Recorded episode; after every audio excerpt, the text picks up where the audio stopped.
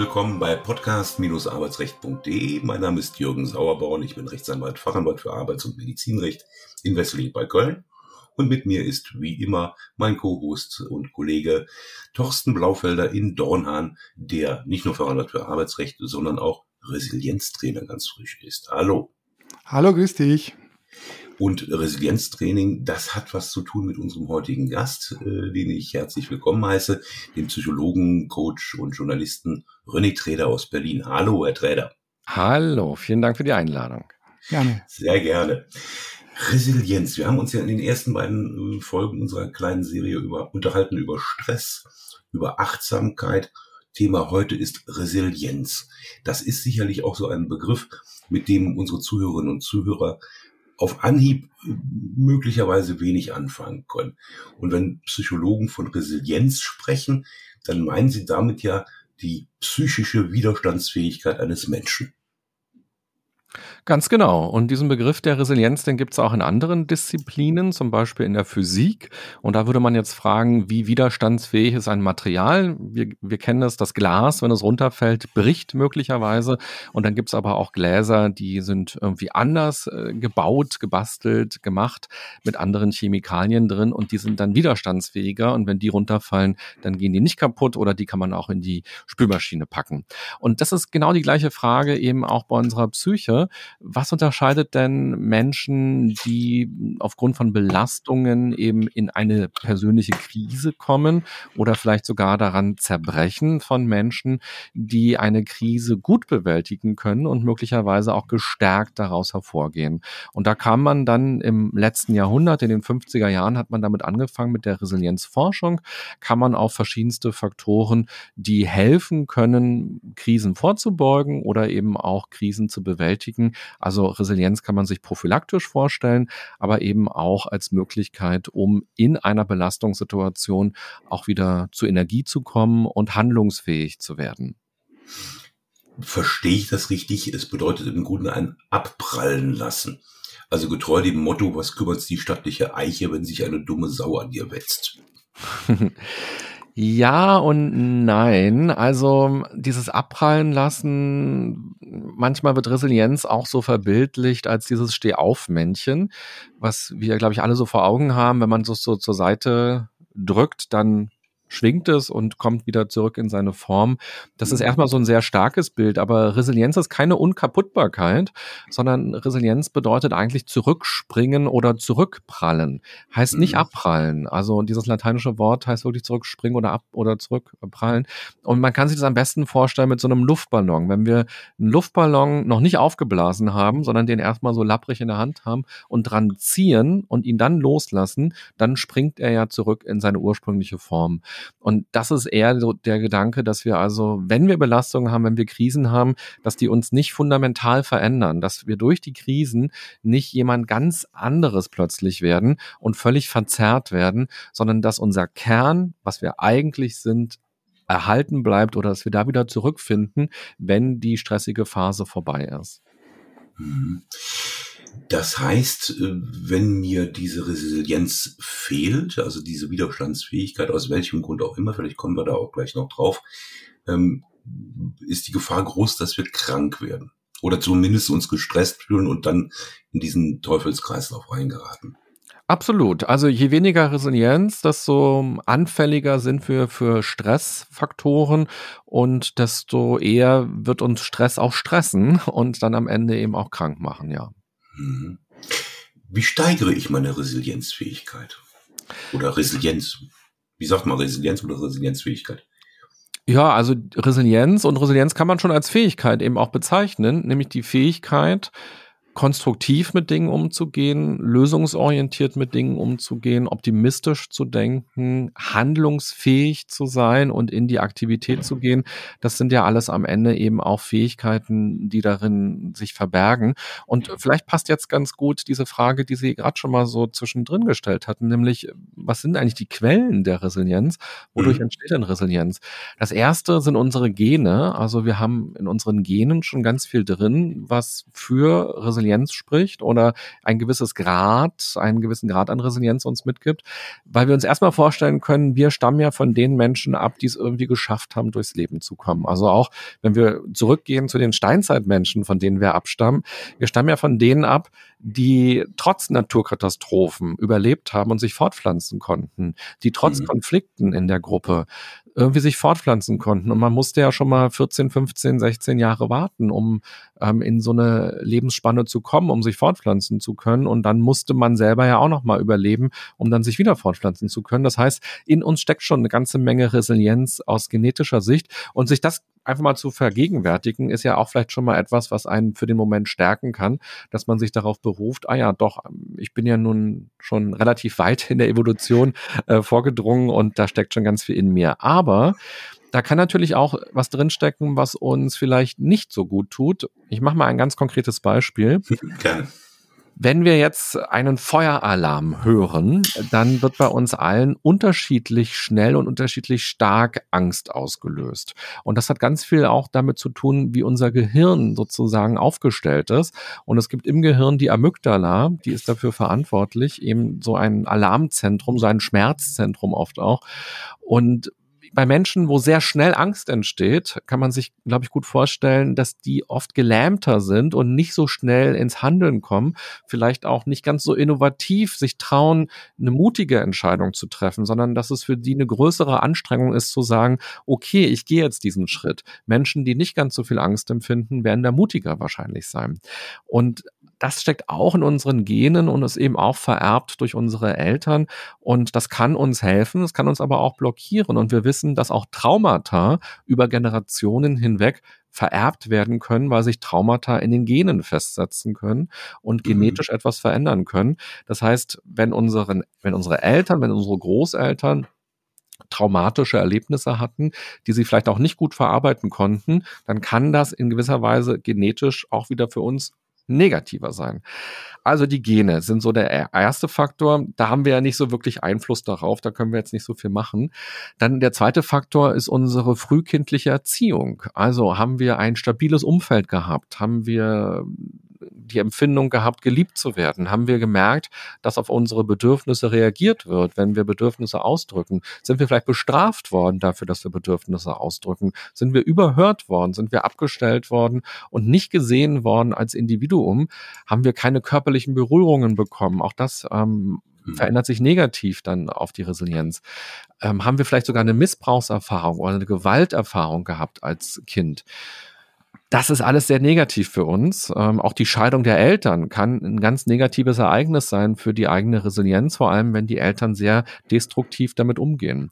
Ja, aber um Himmels Willen, das sind ja jetzt alles Faktoren, die habe ich doch gar nicht in der Hand. Das heißt, Richtig. wenn äh, genetisch etwas weitergegeben worden ist, wie ein Trauma, ähm, wenn die Kindheit nicht schön war, wenn ein Missbrauchserlebnis da war, ähm, kann so jemand dann überhaupt wieder resilient werden? Ja, weil es gibt noch den dritten Faktor, die dritte ah. Quelle.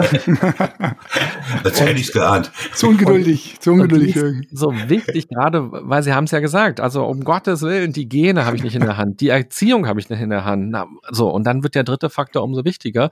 Und das ist eben die bewusste Auseinandersetzung mit mir selbst oder eben auch die bewusste Auseinandersetzung mit den Problemen, mit den Traumata, die ich vielleicht habe, mit den negativen Erlebnissen, die ich habe oder auch im positiven Sinne die Auseinandersetzung mit dem, wie ich gerne sein möchte, wie ich leben möchte, wie ich arbeiten möchte und eben zum Beispiel eine Therapie zu machen und eigene destruktive Dinge aufzuarbeiten, ein Coaching zu machen, um bewusster Entscheidungen zu treffen, um mich auf eine neue Rolle vielleicht auch vorzubereiten, um eine Veränderung in meinem Leben bewusst mitgestalten zu lassen.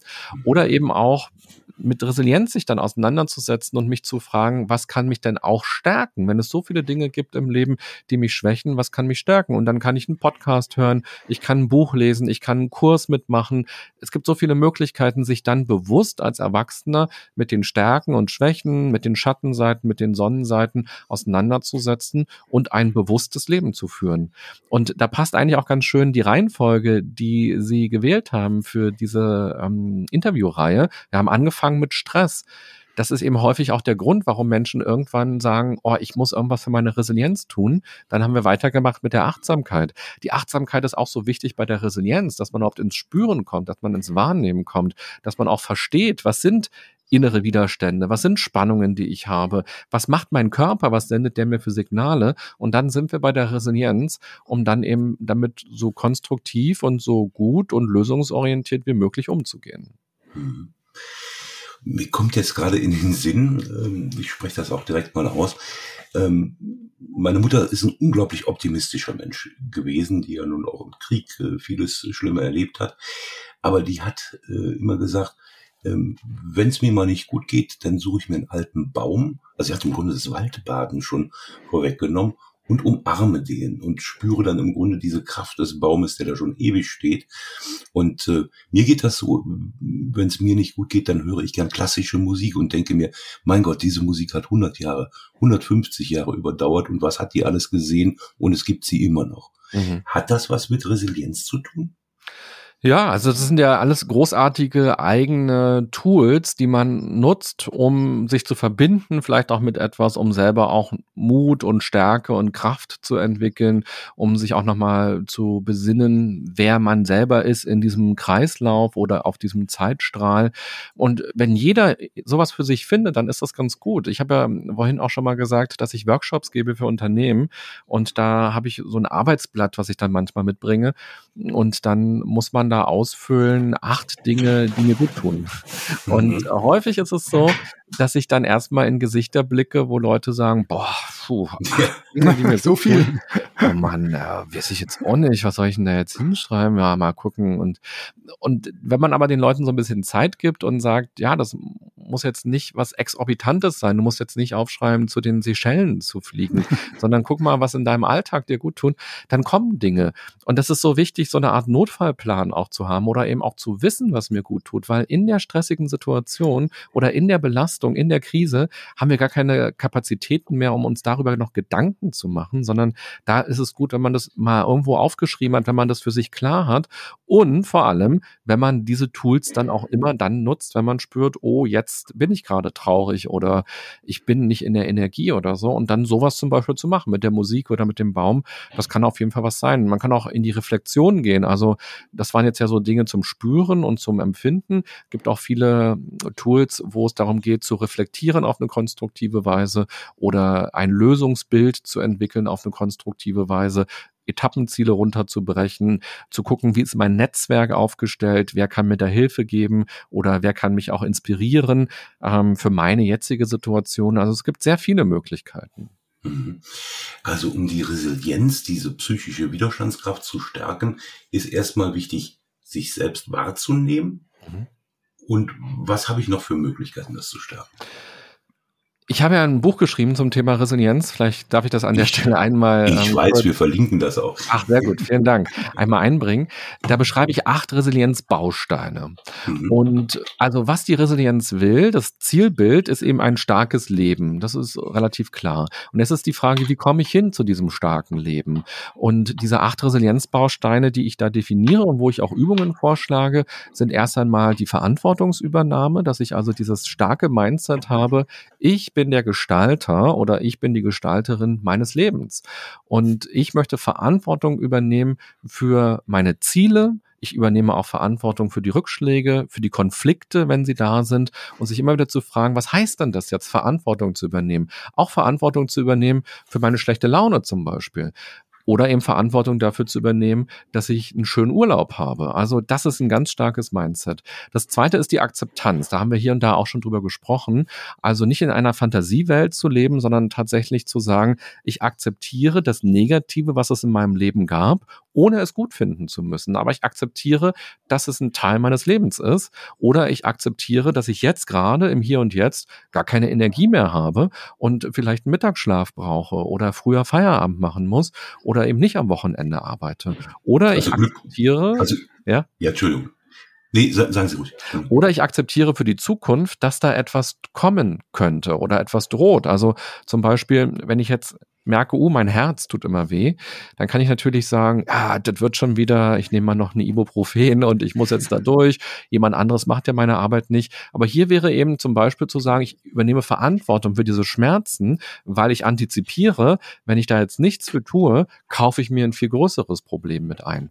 Oder eben auch den Tod zu akzeptieren, der irgendwann zu unserem Leben dazugehört. Also Akzeptanz als ganz großer, wichtiger Faktor für unsere, für unsere Resilienz. Und man kann sich auch mal fragen, was würde sich in unserem Leben verändern, wenn wir uns selber akzeptieren würden, wie wir sind.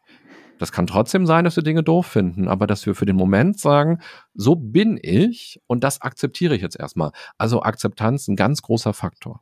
Also quasi glücklich ist, wer vergisst, was nicht mehr zu ändern ist. Sehr schön.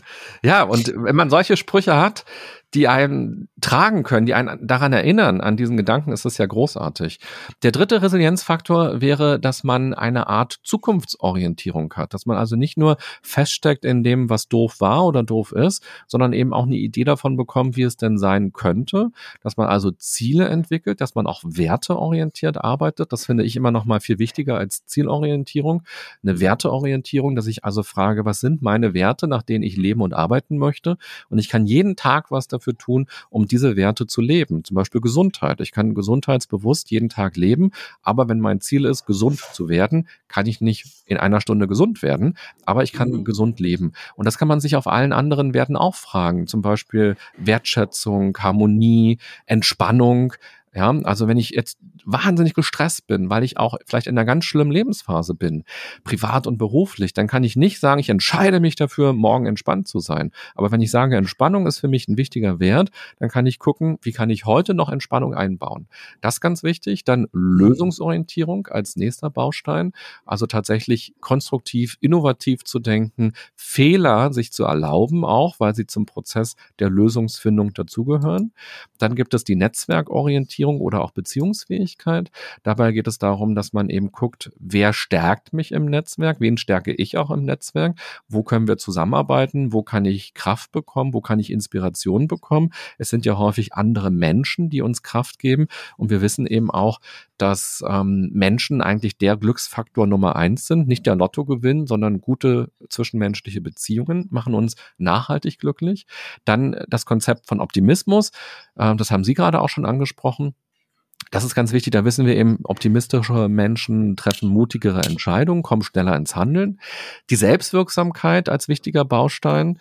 Selbstwirksamkeit bedeutet, dass man Vertrauen in sich selbst hat, um etwas zu verändern, um etwas zu gestalten. Und dieses Vertrauen basiert auf das Wissen, das man hat und auf die Fähigkeiten, die man hat.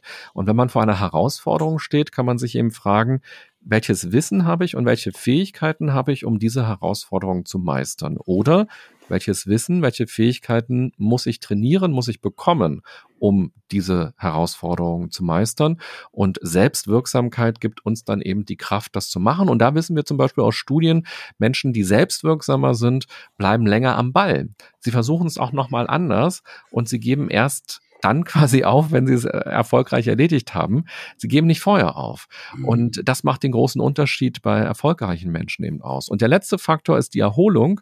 Also tatsächlich, da haben wir ja auch schon viel drüber gesprochen, ganz viel dafür zu tun, zu sorgen, dass man nicht im Dauerstress ist. Im Dauerstress kann man nicht gut denken. Man kann nicht gut und konstruktiv handeln und man kauft sich ganz viele zusätzliche Probleme ein. Also regelmäßig dafür zu sorgen, in die Entspannung, in die Erholung zu kommen. Und das muss, das ist nichts Besonderes. Das muss zu jedem Tag dazugehören, so wie wir essen und trinken. Mhm. Gerade zu dem letzten Punkt ähm, liest und hört man ja ganz äh, häufig in der letzten Zeit äh, die Empfehlung, äh, nachrichtenfreie Tage einzuführen, weil bei den Nachrichten, äh, die ja Bedrohlichkeitsfaktoren sind, ähm, kann man ja selber nichts ändern. Mhm. Aber warum muss, ich sie mir, warum muss ich sie mir dann anhören? Sie stressen mich doch nur. Könnte ja auch eine Strategie sein. Absolut. Zu sagen, es genügt einmal die Woche mal Rechten zu hören und äh, ansonsten beschäftige ich mich mit angenehmen Dingen. Die wirklich relevanten Dinge werden wir erfahren von Freunden ja. oder im Vorbeigehen am Kiosk. Wir müssen uns nicht jede Stunde oder täglich damit befassen. Und das gehört zum Bereich der Psychohygiene. Also gerade in der, in der Corona-Zeit haben wir uns ja immer gefragt, wie viel Hygiene können wir denn machen für den Körper? Und die Psyche ist ja sehr ausgeblendet worden in den äh, zwei, fast jetzt schon drei Jahren oder jetzt sind es ja drei Jahre. Ja. Ja. Und ähm, eigentlich wäre eine ganz wichtige Frage auch gewesen, wie kann ich Hygiene für meine Psyche Psyche betreiben. Und dazu gehört ein ganz bewusster Medienkonsum.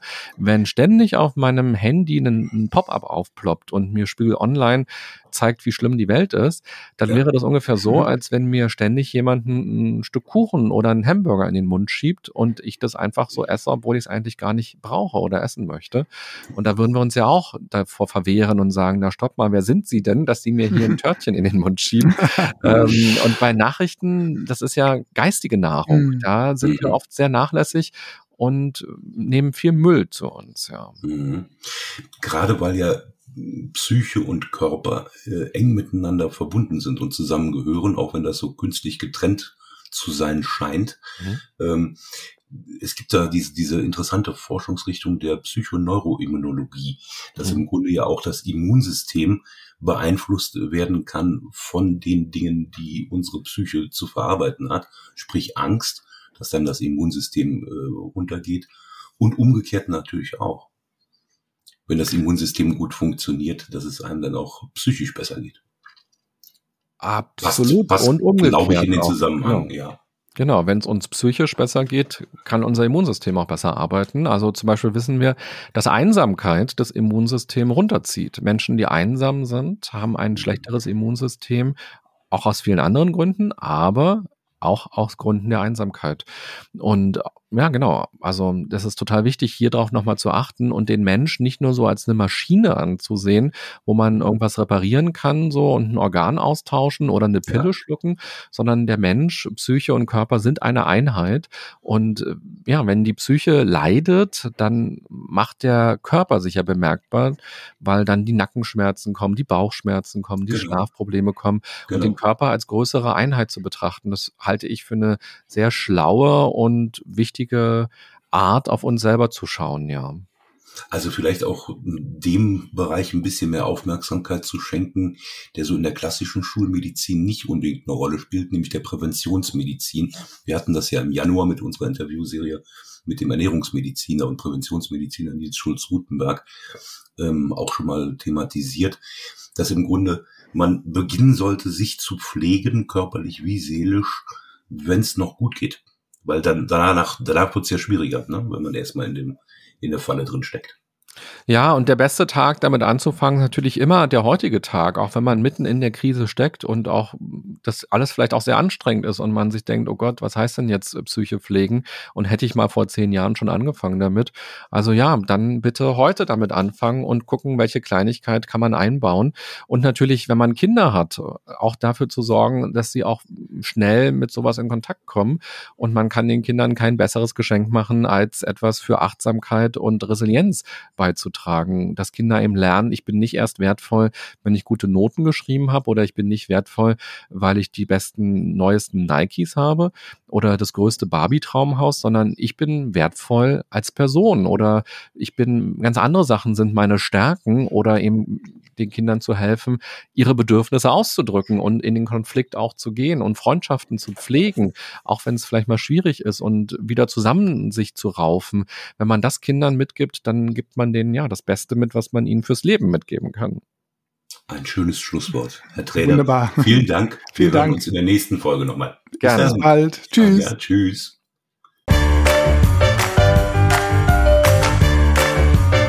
Sie haben eine Kündigung oder Abmahnung erhalten, Ihnen wurde ein Aufhebungsvertrag angeboten oder Sie haben ein anderes arbeitsrechtliches Problem, dann wenden Sie sich gerne an die bundesweit tätigen Kanzleien der Moderatoren dieses Podcasts, die Rechtsanwälte und Fachanwälte für Arbeitsrecht Jürgen Sauerborn oder Thorsten Blaufelder, die Sie im Internet unter www.sauerborn.de oder www.torsten mit th-blaufelder.de finden.